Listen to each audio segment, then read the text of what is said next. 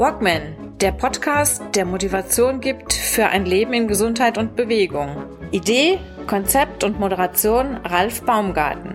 Der Journalist, Trainer und Coach nimmt euch mit auf die Reise runter von der Couch hinein in ein gesundheitsbewusstes Leben in Bewegung.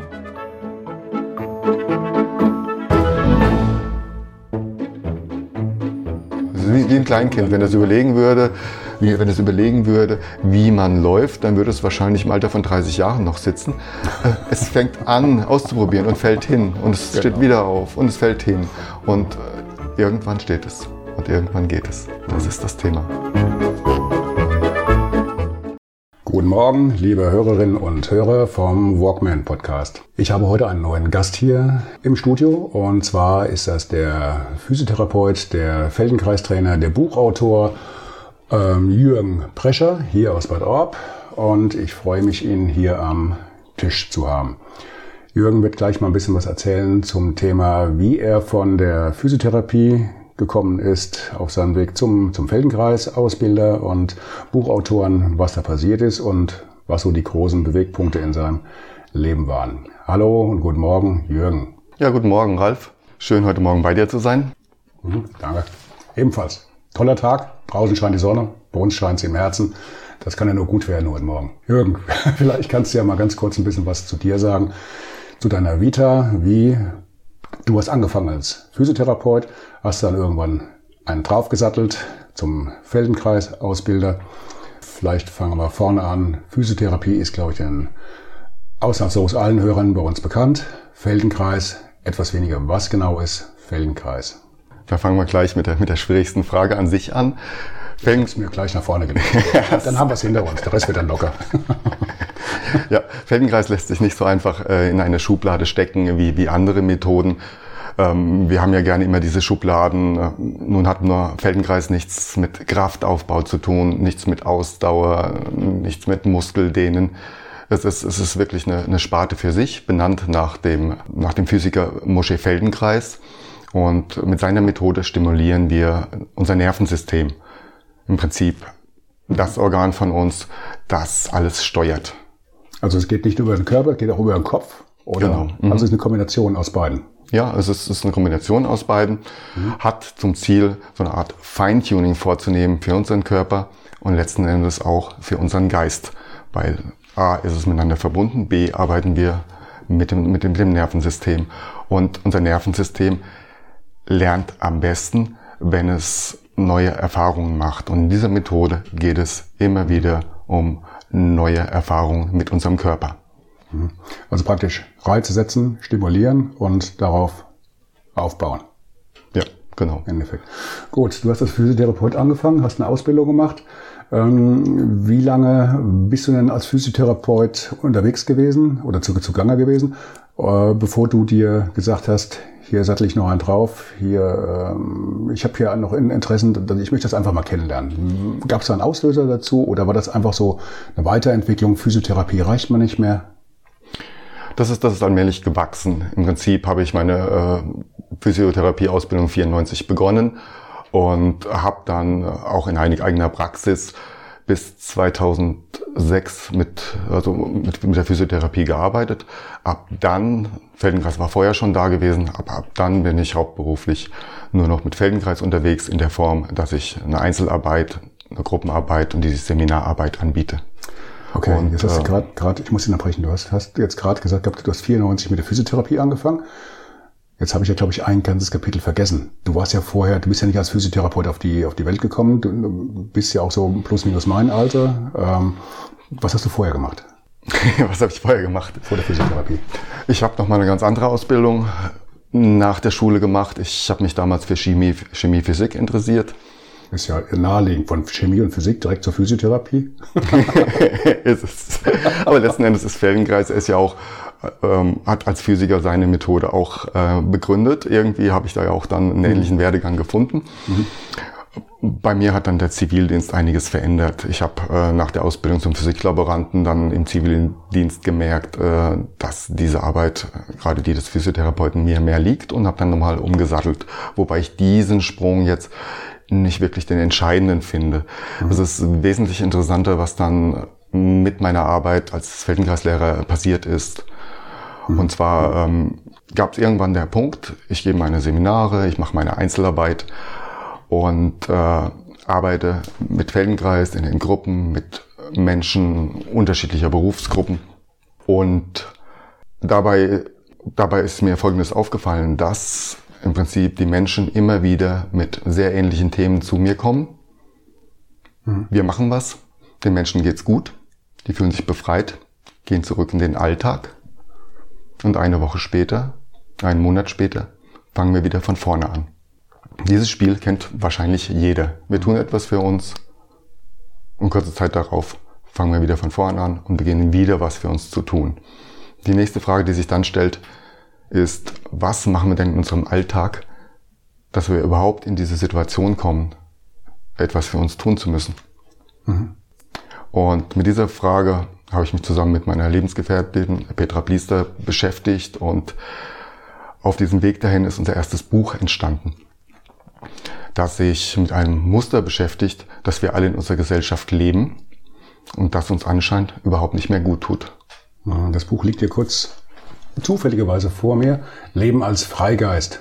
Manipulation durchschauen und selbstbestimmt handeln. Sollten wir vielleicht noch, noch mal erwähnen. Das war das erste. Das habt ihr rausgebracht vor fünf Jahren, sechs Jahren? Das ist, das ist ähm, im Herbst 2016, 2016, äh, herausgekommen. Das haben wir 2015 geschrieben. Mhm. Und in diesem Buch geht es äh, um all diese Dinge, die wir, also es ist ein praktisches Buch geworden, mit unzähligen Beispielen aus dem Alltag, äh, wo uns bestimmte Situationen mit Menschen begegnen und immer wieder begegnen. Also Muster, die wir hier auch erleben und wo uns auch irgendwo der Ausweg heraus, der fehlt uns, der ist oftmals auch versperrt. Aber in dem Moment, wo man die Muster erkennt, und das geht schon los, wenn wir morgens aufstehen, wenn man diese Muster erkennt, dann kann man sie auch beheben, dann kann man sie auch verändern.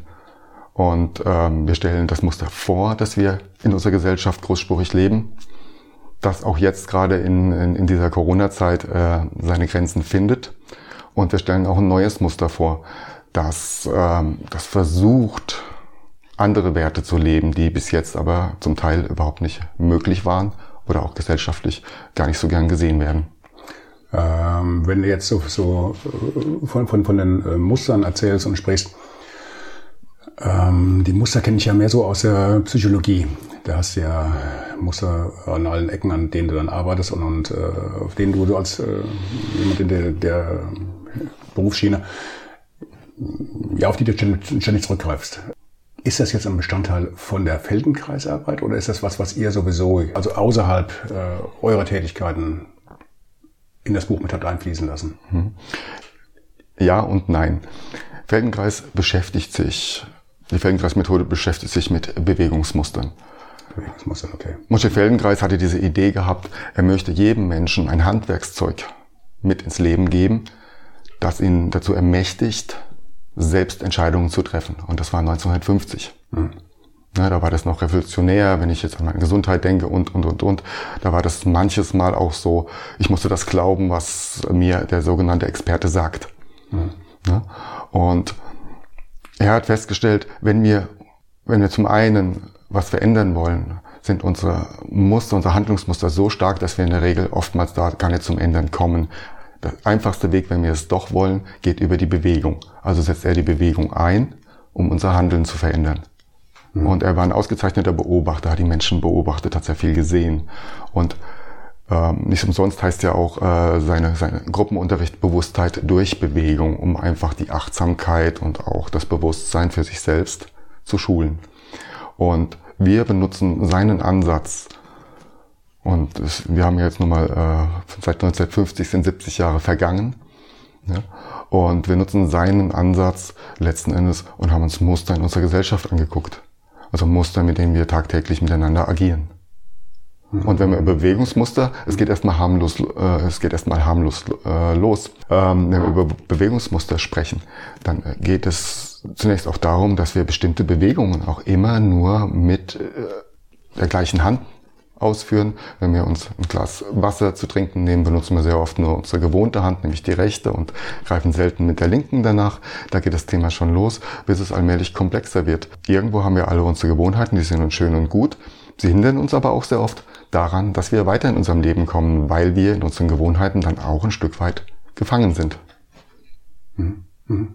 Also habt ihr das, habt ihr äh, praktisch von der von der Arbeit, äh, Feldenkreis, einen großen Schlenker getan und einfach ähm, vollzogen und dann das, was ihr beim Feldenkreis, bei der Feldenkreisarbeit gesehen habt oder du, übertragen praktisch auf die Gesellschaft, also vom, vom, vom Mikro in den Makrokosmos praktisch. Ja. ja. ja also letzten Endes ist es ähm, auch aus Alltagsbeispielen, äh, was ich immer wieder von meinen Kunden gehört habe, bestimmte Situationen, die immer wiederkehren und die Leute ärgern sich dann, der hat schon wieder das und das bei mir abgeladen, ich muss jetzt wieder für, für die Person X das und das machen. Das ist ein Muster. Warum kommt die Person X immer wieder zu mir, wenn es, kann ja wegen mir zum Beispiel ein Verein sein, der dann immer nur eine Person fragt, kannst du wieder einen Kuchen für unsere Veranstaltung backen? Dann ist es immer die gleiche Person, die gefragt wird, weil sie das auch zuverlässig macht. Aber diese Person wird nicht nur vom Verein gefragt, sondern von ihrem ganzen Umfeld. Und sie weiß vor Arbeit gar nicht mehr, weder ein noch aus. Und sie kann vielleicht gar nicht Nein sagen. Das, ist, das trifft sich auch ein bisschen mit der, mit der Psychologie, klar. Aber das ist auch ein Alltagsbeispiel. Hier ist ein Muster am Werk. Und in dem Moment, wo sie beginnt, Nein zu sagen, ändert sich vieles. Das ist aber oftmals nicht so leicht, weil die Personen, die drumherum sind und sich an diese Bequemlichkeit gewöhnt haben, ah, diese Frau macht das für uns, mhm. das Nein so einfach auch nicht akzeptieren. Mhm. Das ist so ein bisschen die Krux an dem Ganzen. Wie steige ich am besten aus meinem Muster aus, das ich da und da habe? Manche Muster taugen mir, mhm. die passen mir und manche überhaupt nicht. Ja, wollte gerade sagen, vielleicht äh, ist ja diese Frau, diese Kuchenbackfrau ja auch in dem Muster drin, dass sie zwar dadurch Stress hat, äh, auf der anderen Seite ihre Rolle aber auch gerne erfüllt. Äh, vielleicht auch dann ähm, diesen, diesen Stress, den sie dadurch bekommt, auch als so eine Art, ja, vielleicht ist es eine Kombination. Oh Gott, was habe ich heute so viel Stress? Aber auf der anderen Seite fühlt sich auch in diesem Umfeld wohl, weil es halt auch entsprechend vielleicht dann noch Bestätigung und, und Lob und, und Dank oder was kriegt. Verhaltensgerecht. Solange sich die Person wohlfühlt, ja. Aber sehr oft höre ich auch Klagen. Immer muss ich und ich habe so viel Arbeit und dann passt es halt eben nicht mehr. Und dann ist es sinnvoll, einfach dann zu reagieren. Aber es ist eben eine Gratwanderung. Möchte ich eine Veränderung haben? Mhm. Und das eine ist das Kuchenbacken, das andere ist der Mitarbeiter im Büro, der mhm. sehr zuverlässig arbeitet. Und von einem anderen wissen wir, dass er nicht so zuverlässig arbeitet. Und dann ist natürlich die Frage, wenn der Chef was zu vergeben hat an Arbeit, wem gibt es? Natürlich mhm. dem zuverlässigen Mitarbeiter. Was hat das zur Folge? Dass der zuverlässige Mitarbeiter Arbeit genug hat mhm. und ein Stück weit nie in seinem Leben befördert werden wird, weil diese gute Arbeitskraft wird der Chef niemals weitergeben. Eher den anderen. Der wird vielleicht hochgelobt oder weggelobt. Also wird, der, sagt, wird, ja? wird, der für seine, ich will jetzt nicht sagen Untätigkeit oder Unfähigkeit, wird der eigentlich im Endeffekt belohnt und der, der wirklich die Qualität hat, der bleibt sitzen. Genau. Und mhm. da beginnt es eben, dass Muster interessant werden. Karriere durch weniger tun. das ist, eine gute Formulierung. Die, vielleicht das macht es auch Sinn, dass, dass letzten Endes ähm, auch da nicht nur ähm, geguckt wird, äh, ähm, wem, der, der, der ist zuverlässig, dem gebe ich die Arbeit, sondern was kann ich verändern, dass im Prinzip, dass jeder in so einem, in so einem Arbeitsleben froh ist. Das ist ja der Punkt einfach, ne? worauf es hinausläuft. Die einen sind überlastet und die anderen äh, drehen Däumchen. Wobei das Thema, was wir ja momentan in der Situation haben, ist ja eher, dass uns diese alten Mustern gerade um die Ohren fliegen. Also wir haben in jedem Job, aber genauso in der Wirtschaft, in der Politik, überall haben wir diese alten Muster, wo jeder sein Arbeitsleben, den Gang der Dinge weitergeht wie seit Jahrzehnten. Und genau das Ganze wird jetzt auch in der Krise probiert und das funktioniert nicht. Mhm. Weil im Prinzip viele alte Dinge ausgedehnt haben. Ne? Vielleicht hat ja unser Wirtschaftsmodell komplett ausgedient. Manche Menschen wissen das schon nach Jahrzehnten, aber aus Mangel an, an Alternative, aus Mangel daran, einfach sich verändern zu wollen, wird halt weitergefahren, bis es nicht mehr geht. Und in diesem Punkt sind wir gerade. Wie weit fahren wir noch? Wie weit benutzen wir das neue, äh, das alte System, bevor wir etwas Neues hineinlassen? Und wir haben schon in unserem ersten Buch, das war eben 2015, am Ende eine, eine kurze Utopie stehen. Deutschland 2050. Und da gibt es eine Rückblende zu den 20er Jahren. Mhm. Also genau da, wo wir jetzt stehen. Da haben wir beschrieben, dass es eine Krise gegeben hat. Da haben wir beschrieben, dass die Menschen ihr Verhalten verändert haben, dass sie die Kurve gekriegt haben in den 20er Jahren. Das heißt, wir haben jetzt auch noch zehn Jahre Zeit, uns zu verändern. Aber wir fanden es einfach mal wichtig, bei all der Schwarzseherei, die wir jetzt gerade auch erleben, ähm, für uns, für Deutschland, für die ganze Welt eine positive Version zu kreieren, indem wir merken, okay, da war eine Krise, da sind wir durchgegangen, wir haben uns verändert. Und im Nachhinein, nämlich 2050, wenn zurückgeblickt wird, ist die ganze Welt stolz auf uns, auf das, was wir damals geleistet haben. Hm. Und genau diese Idee hat uns so gut gefallen, dass wir in unserem zweiten Buch, das dann 2018 erschienen ist, ähm, diese Utopie ausgeweitet haben. Da haben wir 50 Seiten über diese Umstrukturierungen, die dann in den 20er Jahren stattfinden, haben wir beschrieben, was alles geschehen kann. Alles im positiven Sinne, das uns Hoffnung gibt. Okay, jetzt spiele ich mal den, den äh, Skeptiker. Jetzt, jetzt frage ich dich mal, wie kriegst du das hin? Oder äh, wie kriegt ihr in eurer Utopie die Kurve dahin, dass die Menschheit, ich gehe jetzt mal nur von dem aus, was ich so tagtäglich sehe, mitbekommen und äh, dass die aus einem, was ich momentan eher sehe, einem, einem breiten, bei vielen vorhandenen, einem, vielleicht mal, keine Ahnung, einer, einer, einer, äh, ich will nicht sagen, so eine Art depressive Stimmung. Ähm, so dieses, äh, wir müssen es aussetzen, wir können eh nichts machen und es ist alles so furchtbar schlimm. Und äh, dass man da in der Mehrheit die, die Kurve kriegt zu, wir brauchen Veränderung, wir müssen uns auf Neues einstellen und da hängt ja, da hängt ja wahnsinnig viel dran von, von in, in der ganzen Gesellschaft, von vom Verkehr, von, äh, von der Art und Weise, wie wir mit der Natur, mit unserer Umwelt umgehen, mit, mit den Tieren, mit, mit, mit Wald, mit, mit der Luft, mit Wasser, ähm, mit unseren Mitmenschen, Mitmenschen von hier, Mitmenschen, die zu uns kommen. Da, da muss ja wahnsinnig viel Umdenken erfolgen. Wie kriegt man flächendeckend die Kurve, dass, dass man das hinkriegt und das sich auch dann zu einem positiven Ende entwickelt? Also ich denke, ich denke, ein Stück weit sind wir ja schon mittendrin in dieser Veränderung.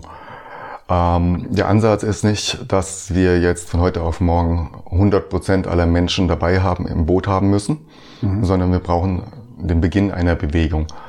Und man sagt, wenn, wenn man fünf Prozent der Menschen, wenn wir jetzt mal Deutschland nehmen, fünf Prozent aller Deutschen, Voraussetzung ist aus verschiedenen Schichten, wenn die beginnen, beginnen Dinge zu verändern, hat das Auswirkungen auf das ganze Land. Fünf Prozent. Mhm. Und wenn wir jetzt über so einfache Dinge sprechen, was heißt einfach? Ähm, vegetarisch leben, der Biomarkt, das war am Anfang auch eine, eine Nische gewesen. Das war nur, ich weiß gar nicht, ob man es überhaupt ein Prozent ausdrücken konnte, aber heute ist es keine Nische mehr. Der Marktanteil liegt, ich glaube, heute bei um die 20 Prozent und mehr steigend. Also da ist eine Menge an Bewusstheit passiert. Und wenn das im Bereich äh, Gesundheit, Ernährung passieren kann, warum nicht im Bereich des täglichen Miteinanders, des Arbeitslebens, dass man da beginnt, auch neue Werte zu leben. Da sind wir ja gar nicht mehr weit davon entfernt. Wir brauchen nur einzelne Menschen, die vielleicht beginnen, das vorzuleben. Und dafür äh, sind auch unsere Bücher da, die, die jetzt nicht sagen, so soll es gemacht werden, sondern die Idee geben, beginne, beginne irgendwo bei dir, mhm. sei Vorbild für deine Familie, für deine Umgebung, beginne im Kleinen. Ja, willkommen in meinem Podcast Walkman als Aufforderung, beweg dich, komm runter von der Couch, streng deinen Schädel an und äh, mach was, überdenke Bestehendes ist ja im Endeffekt genau der rote Faden. Ihr, ihr schubst an, ihr gebt positive Aussichten, wohin die Reise gehen könnte. Und ähm, gut, wobei natürlich kleine Einschränkungen, euer Buch wahrscheinlich auch nicht jeder liest, der jetzt, ich sage jetzt mal provozierend, der jetzt die Bildzeitung liest. Der typische Bildzeitungsleser ist ja auch nicht der Leser, aber gut, ich widerspreche mir selbst, weil fünf Prozent, diese fünf Prozent werden bei den, bei den Bildzeitungslesern in der Regel auch nicht mit dabei sein. 5 Prozent ist ja eigentlich schon mal eine, eine, große, eine große Anzahl. Und 5 Prozent von Leuten, die was vorleben und die auch eine gewisse Meinung vertreten, die eine Meinung umsetzen können, ist schon, das ist mehr, als man erstmal denkt, denke ich. Ne? Das ist ein Haufen. 5 Prozent von Menschen, die beginnen, etwas zu verändern, ähm, wenn, man, wenn man jetzt einfach äh, das Ganze nicht so hoch aufhängt. Wenn es erstmal um die Veränderung geht und auch jetzt während der Krise, wo viele, viele Menschen gemerkt haben, Dinge auch im Arbeitsleben oder im familiären Leben, die vorher nie gingen, dann plötzlich doch möglich waren da glaube ich, stellt sich jeder seine Fragen, was jetzt auch teilweise während der Krise. Es war ja nicht alles schlecht gewesen. Es gibt ja auch Dinge, die, die, die dann irgendwo auch ein Stück weit leichter waren. Zum Beispiel das Homeoffice, das für viele Menschen einfach praktisch war. Sie mussten jetzt nicht äh, den Weg über die Autobahn nehmen, nicht im Stau stehen, haben dann vielleicht auch mehr Ruhe zu Hause zum Arbeiten gehabt oder Menschen, die immer zu Kunden müssen, haben gemerkt, das geht jetzt auch online. Äh, per Konferenz, da sind ja viele positive Dinge entstanden, woraus jeder was ziehen kann und jetzt sein weiteres Leben darauf aufbauen kann. Und ich glaube, im Kleinen, wie gesagt, wenn man das Ganze nicht so hoch aufhängt, hat diese, dieser Weg schon begonnen. Also kann man ja sagen, dann ist ja äh, die Corona-Krise im Endeffekt auch sowas wie, wie ein Enzym, weil ohne dieses Enzym Corona hätte es ja diese Entwicklung nicht äh, gegeben, nicht in diese Richtung, jedenfalls auch nicht in dieser Geschwindigkeit. Aber so sind wir durch, also mit einem Hammerschlag allesamt von heute auf morgen dazu gezwungen worden, Bestehendes zu überdenken und äh, zu gucken, wie kriegen wir jetzt hier die Kurve für die Betriebe war es oftmals nur eine einzige Lösung zu, zu sagen, wir, wir geben unseren Leuten die Möglichkeit, im Homeoffice zu arbeiten und von dort aus äh, weiter zu arbeiten, dafür, dass, dafür zu arbeiten, dass der, der Laden hier weiter äh, läuft, dass der Rubel rollt. Und dadurch geht ja, geht ja eine kleine Lawine ins, kommt ja ins Rollen. Das heißt, für, für so Städte wie Frankfurt, das ganze Ballungszentrum, heißt es ja, da werden jetzt viele, viele Büroräume frei, ganze Etagen, ganze, ganze Blocks, die jetzt mit einmal wahrscheinlich auch in, in Wohnungen umgewandelt werden. Das habe ich schon in anderen Städten gesehen, äh, in den letzten, letzten Wochen und Monaten. Da, da siehst du Schilder von den Immobilienhändlern an diesen ganzen Bürohochhäusern. Da wärst du ja Ne?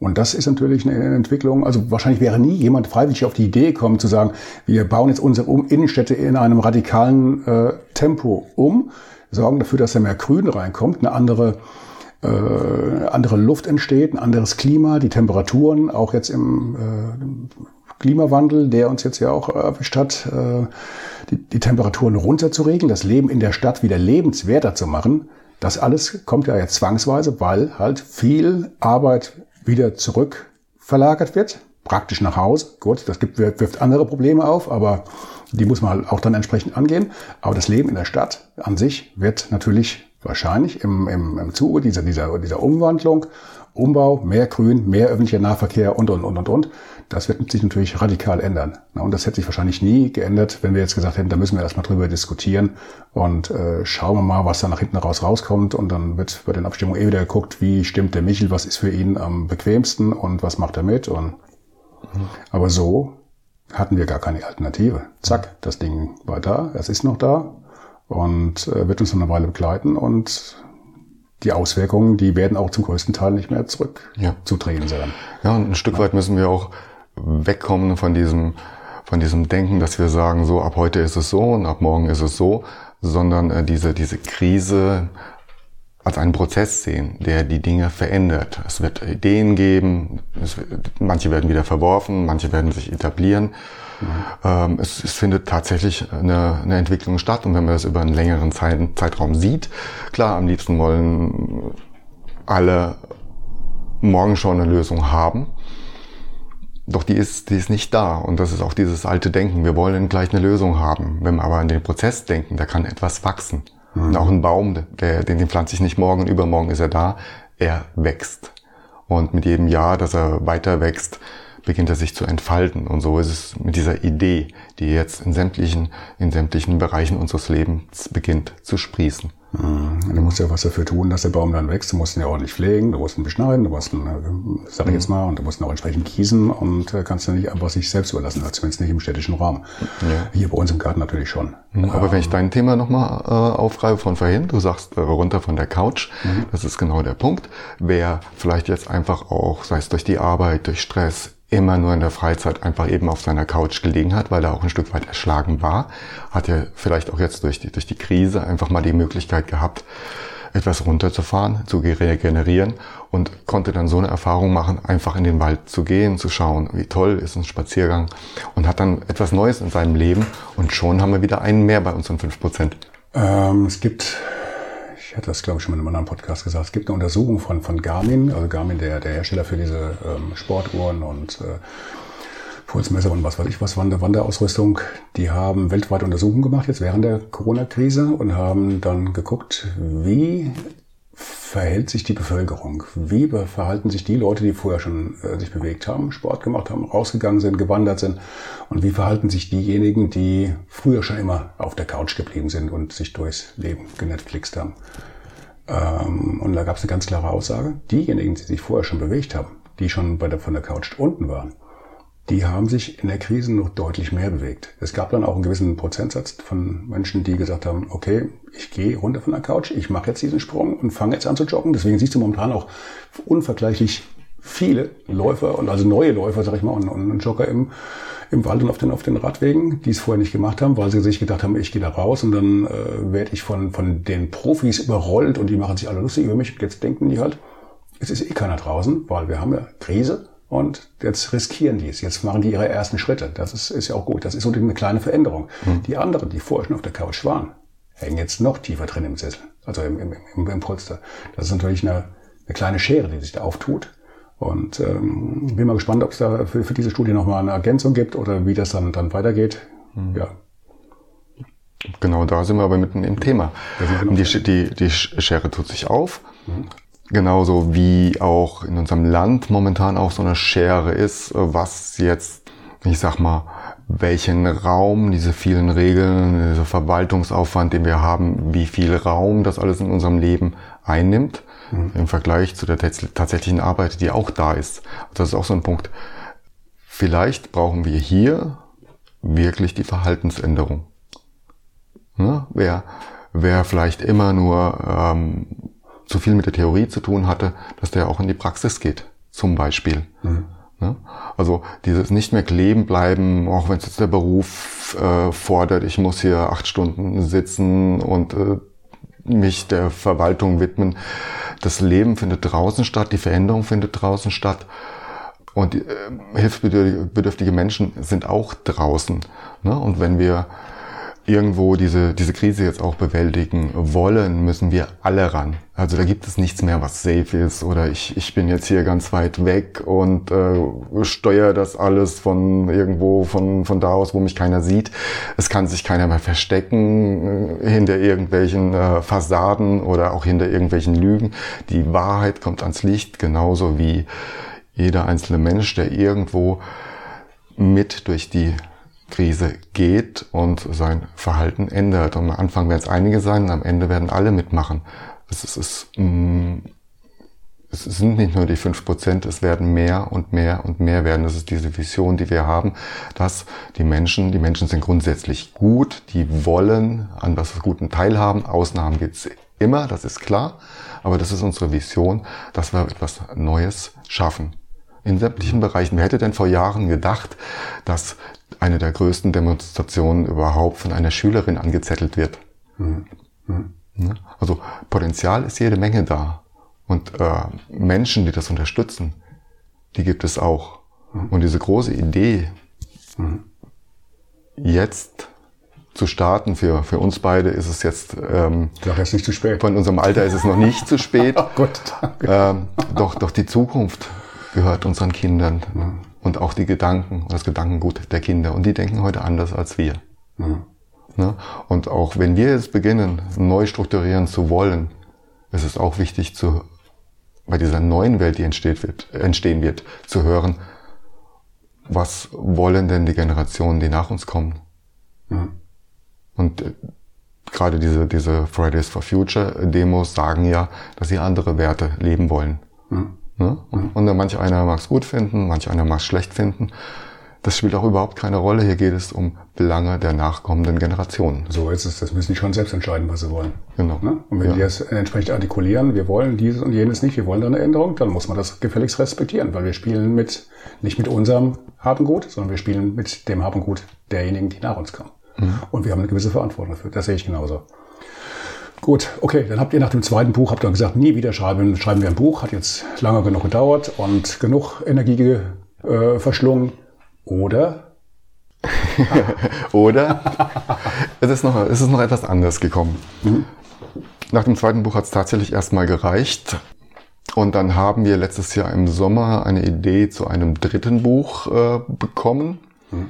Das ist auch mittlerweile fertig geschrieben mhm. und wird, denke ich, Anfang nächstes Jahr erscheinen. Mhm.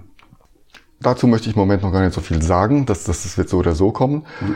Es wird nächstes Jahr erst erscheinen aus folgendem Grund, da in unserem zweiten Buch, wie ich schon erwähnt habe, am Schluss diese, diese Utopie steht, mhm. die ja im Prinzip jetzt äh, aktueller denn je ist, äh, haben wir uns äh, oder hat uns unser Verleger angesprochen, in einem separaten Buch diese Utopie nochmal neu zu veröffentlichen. Mhm. Die wird äh, Anfang September erscheinen. Unser neues Buch überarbeitet mit dieser Krise, mit, mit dem Gedanken von Corona. Als wir die, als wir die, als wir diese Utopie geschrieben haben, haben wir natürlich nicht gedacht, dass es ein Coronavirus ist. Wir haben andere Auslöser gehabt und beschrieben, die dazu führen, dass sich die Gesellschaft in den 20er Jahren verändert. Jetzt hat man das Coronavirus, ist auch egal, was da kommt. Tatsache ist, dass die Krise jetzt da ist und äh, dieses Buch äh, mit Titel äh, Freigeister verändern die Welt mit neuem Bewusstsein aus der Krise ähm, erscheint jetzt eben, wie gesagt, in, in, vier Wochen. Und wir haben jetzt so die letzten acht Wochen an der, an der Überarbeitung dieses, dieser Utopie gearbeitet, die im Großen und Ganzen zu 70 Prozent noch die ursprüngliche ist und jetzt noch einfach bedingt durch die Krise, durch die Umstände noch neues Vorwort, neues Nachwort und äh, einige aktuali aktualisierte Varianten erhalten. Okay. Und das äh, wird jetzt erstmal kommen und dann werden wir sehen, wie es weitergeht. Mhm. Also die drei Bücher bauen auch aufeinander auf und äh, im Endeffekt eine sich selbst äh, weiter äh, fortschreibende Trilogie oder wie, wie, wie nennt man, oder praktisch alles einzelne Schwerpunkte. Ja gut, es, es baut ja schon ein bisschen aufeinander auf. Vom ersten mhm. zum zweiten ist klar, zum, zum dritten hin praktisch nochmal das Ganze nochmal bearbeitet und dann nochmal. Mhm.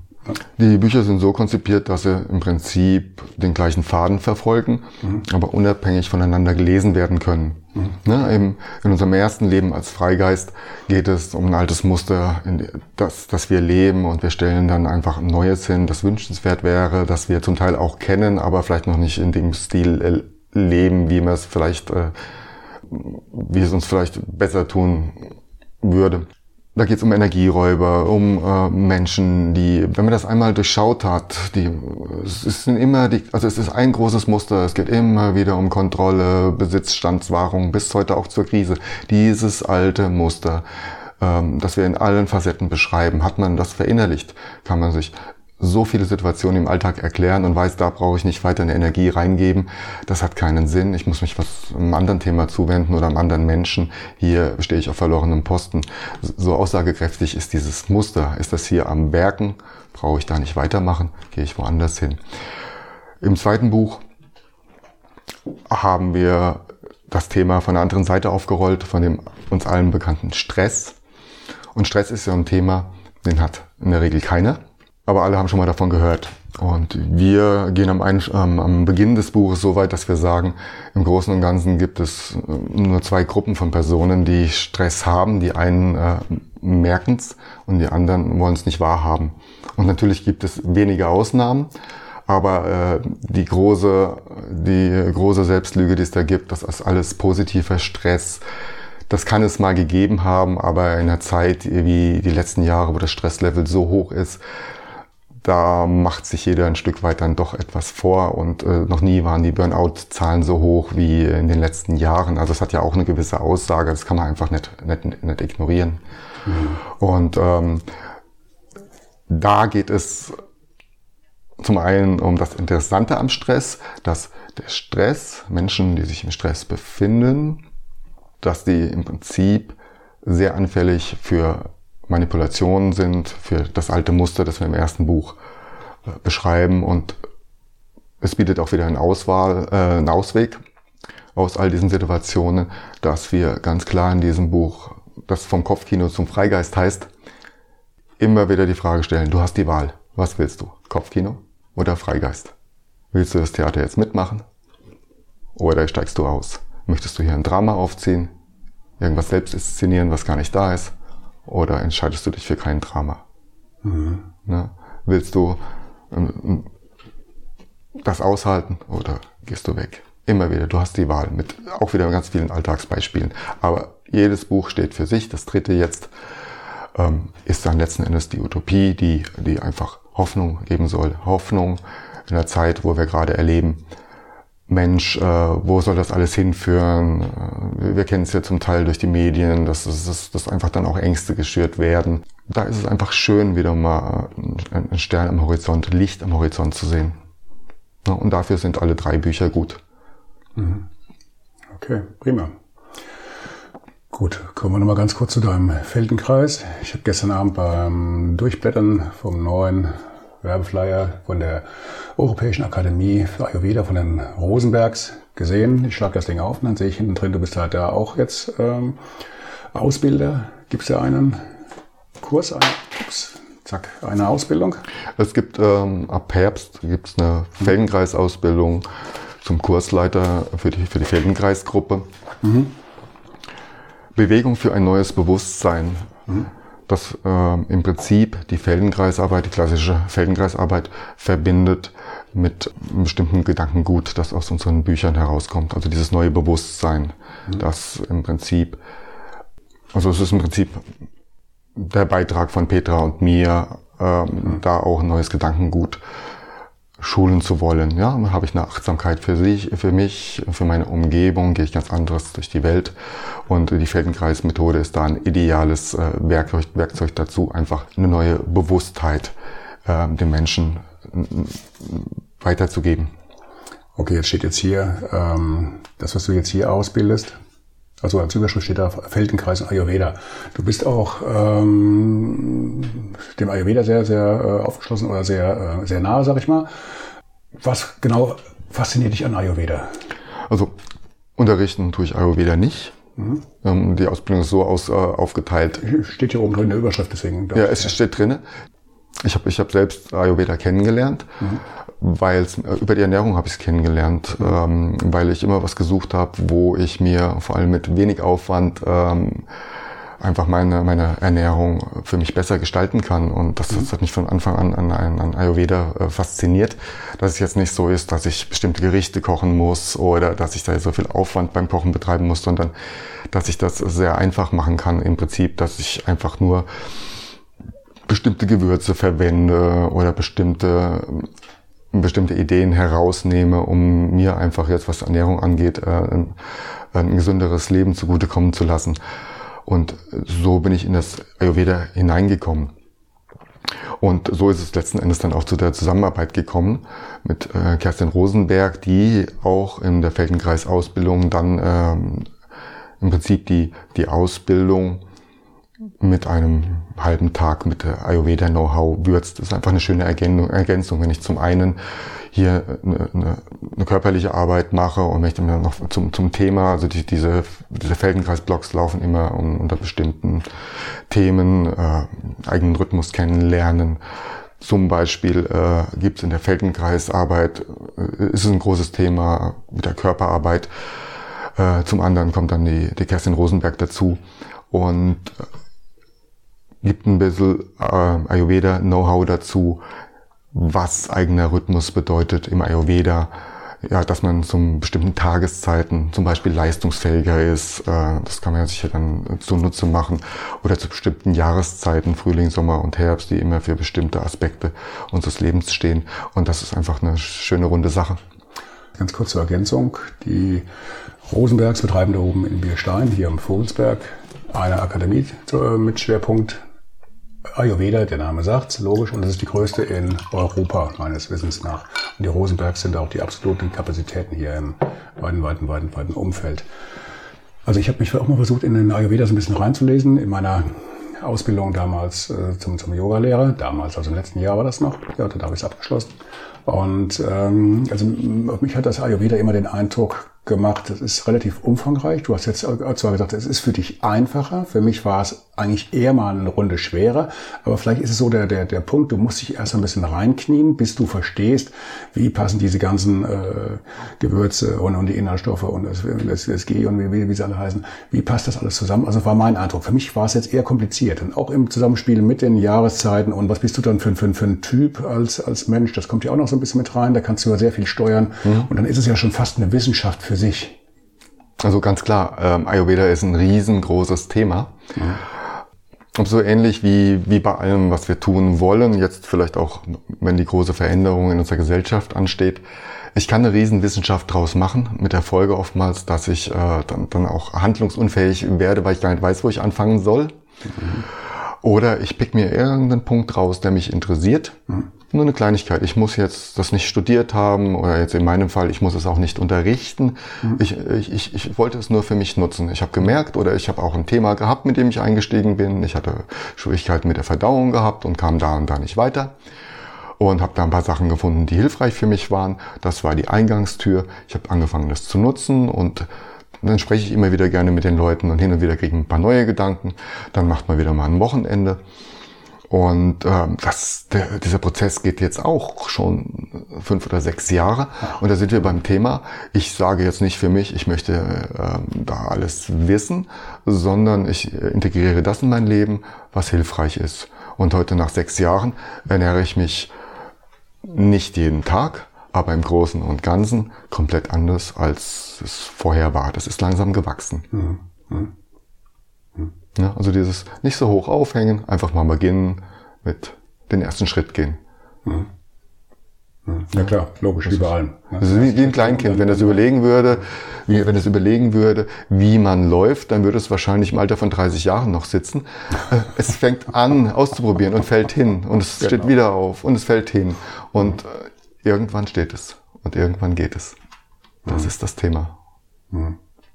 Gut. Okay, Jürgen, wir haben das in unserer eingeplanten Zeit ja fast, fast mit einer Punktlandung hinbekommen. Ähm, was gibt's zum Schluss, was du den Hörern und Hörerinnen noch mit auf den Weg geben möchtest oder was du noch vielleicht loswerden möchtest? Die äh, Termine zu der Ausbildung äh, in, bei, in Bestein bei den äh, Rosenbergs, als auch die Links zu deinen Büchern, die kommen nach hinten raus in die Show Notes. Die hänge ich hinten mit an. Was möchtest du noch loswerden? Best of zum Schluss. Best of kann ich mich im Grunde genommen nur wiederholen. Ich möchte einfach allen Menschen eine Vision geben, dass wir uns ändern können und dass wir wieder ein ganz tolles Deutschland hinbekommen. Mit Werten, die es wert sind, für alle Menschen zusammen darin zu leben, dass wir die Veränderung ganz toll hinkriegen. Also diese positive Vision, ein Stück weit einfach Glaube und Hoffnung zu haben. Und das von Herzen, das ist, das ist ein ganz wichtiges Anliegen. Gut, dann drücke ich uns allen mal die Daumen, dass das klappt und dass deine Worte auf viel fruchtbaren Boden stoßen und übertreffen.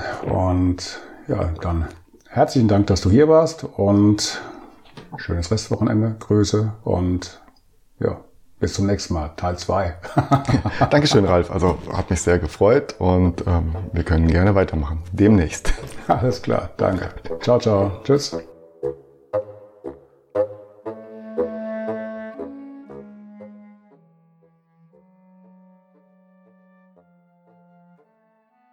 Hallo, liebe Hörerinnen und Hörer. Noch einen kleinen Nachtrag zu der Sendung von heute, zum Gespräch mit Jürgen Prescher. Ich habe hier im Zoom-Meeting den Daniel Komelis vor mir. Daniel Komelis hat in den letzten Tagen ein unglaubliches Ding gerissen. Er hat den Spessartbogen, diesen Premium-Wanderweg über knapp 90 Kilometer, über Höhen und Tiefen des Spessartwaldes, versucht in einer Rekordzeit abzulaufen, in einer, einer neuen, noch nicht dagewesenen Bestzeit. Daniel, ich frage mal ganz doof, hat es denn geklappt? Wie bist du, ja, denn, wie bist du denn auf, überhaupt auf die Idee gekommen? Ähm, ja, hallo Ralf. Ähm, es hat geklappt ähm, und es hat sogar sehr gut geklappt und es hat sehr viel Spaß gemacht. Die Idee ähm, ist natürlich äh, schon, schon länger in meinem Kopf gewesen, immer mal den Spessartbogen ähm, nach den Regeln dieser Organisation Fastest Known Time, die weltweit Rekorde auf ähm, wichtigen Wanderwegen sozusagen dokumentiert, aufzustellen. Aber ähm, wie es so ist in der Wettkampfzeit, wenn ich Ultratrail-Läufe laufe, da muss das halt immer auch in die Trainingsphase und die Wettkampfphase reinpassen. Es hat nie reingepasst. Und jetzt zu Corona, wo weltweit kaum Wettkämpfe stattfinden, hat sich es einfach mal sehr, sehr gut angeboten zu sagen, okay, ähm, da bin ich alleine, da kann ich alle Hygienevorschriften einhalten. Und da stelle ich mich mal dieser Herausforderung, die fast 90 Kilometer Spessartbogen in einem Stück durchzulaufen, um dann auch bei der Fastest Known Time Organisation in den äh, Listen zu stehen als derjenige, der jetzt aktuell die schnellste Zeit auf dem Spessartbogen ähm, absolviert hat. Die Streckenlänge wissen wir, 89 Kilometer, 89 Kilometer glaube ich. Höhenmeter ja, waren wie, wie viel?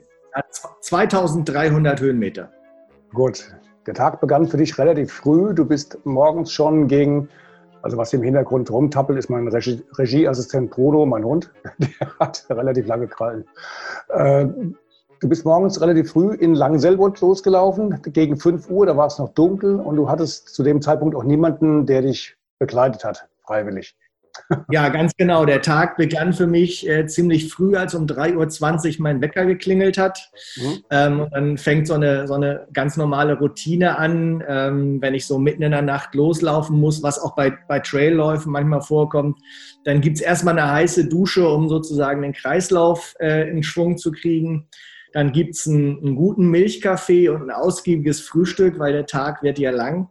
Und dann bin ich in der Tat morgens um fünf genau 5 Uhr äh, in Langselbold am Beginn des Spessartbogens in der Dunkelheit losgelaufen. Bin natürlich deswegen so früh gelaufen, weil es klar war, es würde jetzt im Sommer über den Tag hinaus warm werden. Und ich wollte natürlich so viel wie möglich geschafft haben, bevor es richtig warm wird.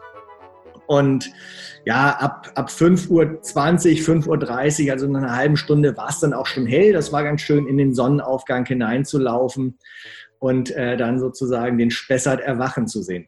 Wie hast du das ganze Projekt denn angegangen? Hast du jetzt äh, die Uhr vorher schon so gestellt, nach dem Motto, ich laufe jetzt hier durch, ähm, 130er Puls, 120er Puls, ich habe einen Schnitt von, was weiß ich, was bist du gelaufen, unter fünf Minuten auf der, auf der geraden nee, Fläche erstmal, oder? Ungefähr einen Schnitt von, von neuneinhalb Stundenkilometer gelaufen. Ich habe mich sehr, ich bin, bin ganz klassischer, herzfrequenzorientierter Läufer, weil ich das für für die, für die beste äh, Möglichkeit halte, beim Laufen sozusagen die, die Belastung zu überprüfen und bin ähm, als jemand, der gar nicht so hoch kommt mit der Herzfrequenz, wirklich so mit Herzfrequenz 118 bis 124 gestartet, also wirklich ganz, ganz locker. Ähm, ich komme nur bis 183, 185, da ist bei mir schon Schluss. Und deswegen sind das sehr niedrige Herzfrequenzen. Und das, das bin ich dann auch sozusagen erstmal locker und äh, lange durchgelaufen. Und klar, mit jeder Stunde steigt dann die Herzfrequenz und die Ermüdung so ein bisschen so, dass ich so die, die letzte Stunde habe ich so Herzfrequenzen zwischen, zwischen 133 und 138 gehabt. Aber das ist halt, äh, wie gesagt, bei so einer langen Belastung immer ganz wichtig, dass man sich da nicht im Laktat abschießt und dass man da konservativ bleibt. Äh, wie heißt das so schön beim Marathonläufern, Ultra-Trail-Läufern und Triathleten? Hinten ist die Ente fett.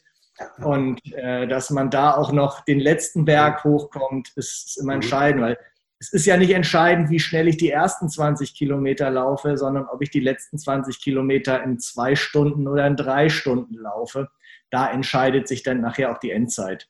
Gut, die erste Etappe ging von Langselbold bis Bad Orb, Quatsch, bis Biebergemünd. Genau, die erste Etappe, die ich ganz alleine war, bin ich dann sozusagen von, von Langselbold nach Biebergmünd gelaufen. Mhm. Ich hatte mir zwei Tage vorher schon an zwei, drei Stellen äh, so ein bisschen Wasser versteckt, äh, da wo dann Rastplätze waren und man eine Wasserflasche verstecken konnte und auch das Leergut entsorgen konnte, umweltgerecht ähm, hatte ich mir Wasser versteckt und bin dann bislang Selbold ähm, gelaufen. Hatte dann natürlich das große Glück, dass du mich auf dem Mountainbike von Langselbold bis Bad Orb begleiten konntest, was sehr, sehr schön ist, weil sozusagen dieser Anstieg vor Bad Orb schon einer der schwierigsten auf der ganzen Strecke ist. Das muss man wirklich sagen. Die zehn Kilometer vor Bad Orb und die zehn Kilometer nach Bad Orb sind schon die herausforderndsten, was das Höhenprofil angeht. Da war es natürlich dann ganz schön, dass man nach Ich war, war zu dem Zeitpunkt vier Stunden unterwegs.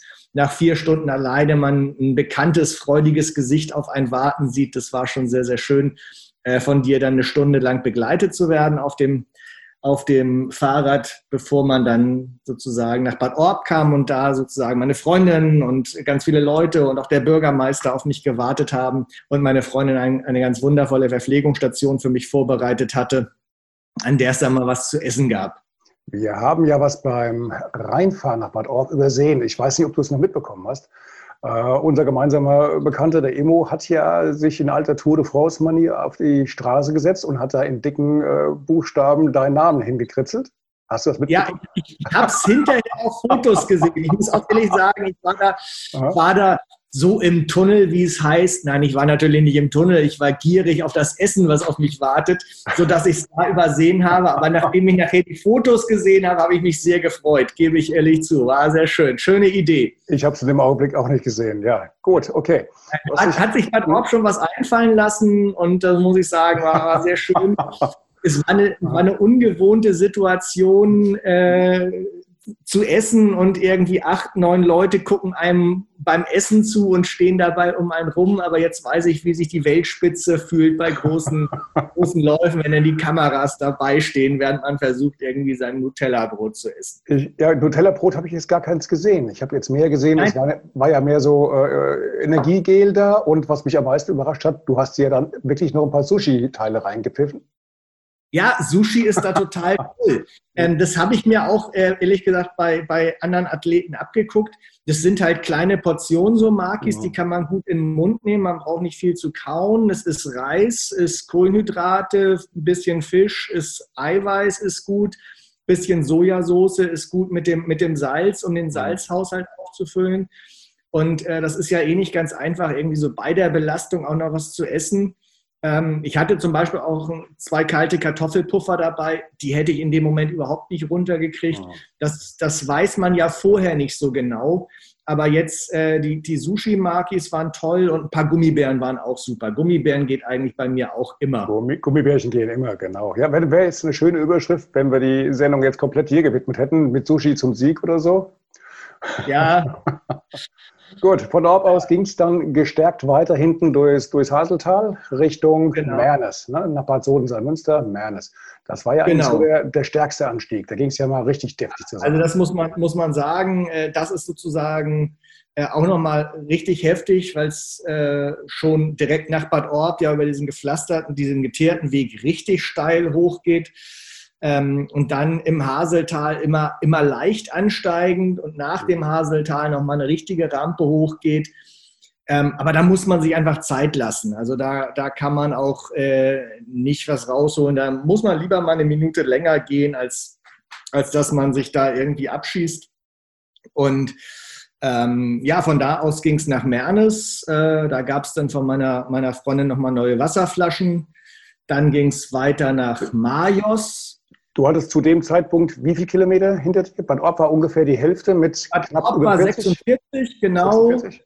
Mhm. Dann war, war, muss Mernes muss so bei 55 sein und Majos dann so bei 63 oder so, würde ich, würde ich mhm. schätzen. Mhm. Ähm, vor Majos war ich total begeistert. Da war so, ein, so eine Landschaft, die blühte gerade mit so einem ich sage jetzt mal ganz unbiologisch Heidekraut. Ähm, da stand auch dran ein Schild, was es war. Das habe ich aber in meiner geistigen Umnachtung nicht mehr ganz schnell sehen können. Aber wunder, wunderschön. Es sah fast aus wie Lavendelfelder in der Provence. Ähm, Blüte ist da ganz wundervoll. Also ich habe auch nochmal Ecken äh, zu einer Jahreszeit vom Spessart kennengelernt, die ich so nicht kannte, die wunder, wunderschön waren, muss ich sagen. Ja, und in Majos wartete dann ein Freund auf mich, ähm, der Heiko, der mich dann sozusagen die letzten 25 Kilometer noch auf dem Fahrrad begleitet hat. Ähm, das war sehr, sehr schön, weil gerade im letzten Drittel, wenn die Müdigkeit kommt, ist das schon noch mal gut dabei, wenn jemand dabei ist, der eine Geschichte erzählt, die einen so ein bisschen davon ablenkt, dass das jetzt eigentlich immer schwerer wird. Also ich muss den Satz nochmal rekapitulieren im letzten Drittel, wenn die Müdigkeit kommt. Du hattest schon 60 Kilometer in den Knochen und dann kommt so langsam die Müdigkeit. Also da, wo 99 Prozent der Leute schon am Tropf hingen oder hängen würden, äh, gut, okay. Wie gesagt, war ja auch von den Temperaturen her wirklich ja. außergewöhnlich warm. Jetzt also für dieses Jahr, das ja nicht ganz so heiß war wie die Vorjahre, aber jetzt schlimm, momentan schlägt sehr gut zu. Du bist ins Ziel gekommen, ich habe die Bilder gesehen, das sah ja schon äh, immer noch relativ äh, locker, flockig und kraftvoll aus, aber wie hast du dich wirklich gefühlt? War das noch die Euphorie, da ist das Ziel? Die Fotografen ja, hauen drauf, aber danach darf ich erstmal. Die, die letzten 100 Meter gehen immer. Die letzten 100 Meter ist immer so viel Adrenalin und Endorphine. Da, da ist die Freude immer groß. Das geht gut. Ähm, da kann man jubeln, da kann man sich freuen. Da, da steht dann die Freundin, der Hund wartet auf einen. Äh, ein Fotojournalist ist noch da. Da muss man sowieso noch mal versuchen zu lächeln irgendwie. Mhm. Aber ähm, nachdem die Fotos gemacht waren, war ich doch sehr froh, dass die Bank da war, auf die ich mich setzen konnte. Nach äh, fast zehn Stunden tut es wahnsinnig gut, die Laufschuhe auszuziehen. Und äh, meine Freundin hatte für meinen Radbegleiter und mich jeweils ein kaltes, alkoholfreies Bier dabei.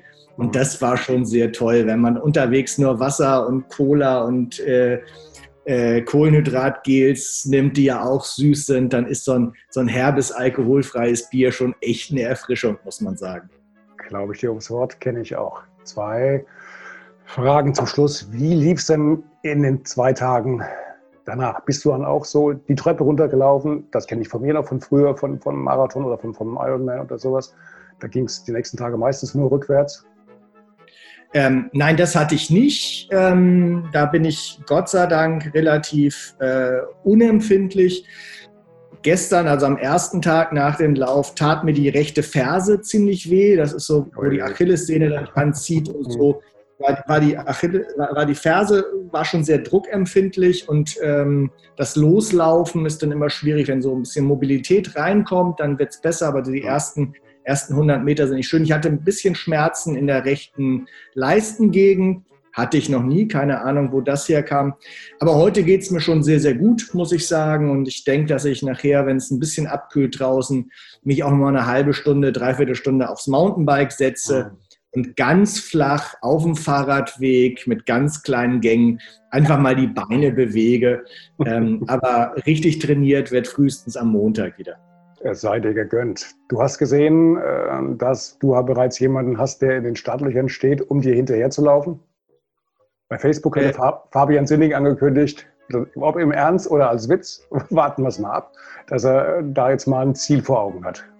Also, ähm, wenn der Fabian das versucht, würde ich mich sehr freuen wenn er dabei Unterstützung und Begleitung braucht, würde ich den Fabian natürlich auch jederzeit äh, dabei unterstützen bei dem Versuch, meinen, meinen Rekord zu brechen. Wie hat Heile Gebre Selassie immer so schön gesagt, Rekorde sind nur geliehen und äh, dementsprechend ist auch, auch dieser Rekord nur geliehen und das ist ganz klar. Irgendwann wird jemand kommen, der es besser macht und das ist auch okay und dann, dann werde ich mich für den auch freuen. Und wie gesagt, wenn es der Fabian ist, den würde ich sogar dabei unterstützen. Prima, das ist Einstellung, wirklich klasse. Daniel, ich danke dir. Gute Ralf, Erholung, gute Erholung und wir sehen uns. Bis bald. Tschüss, Ralf. Bis dann. Mach's gut.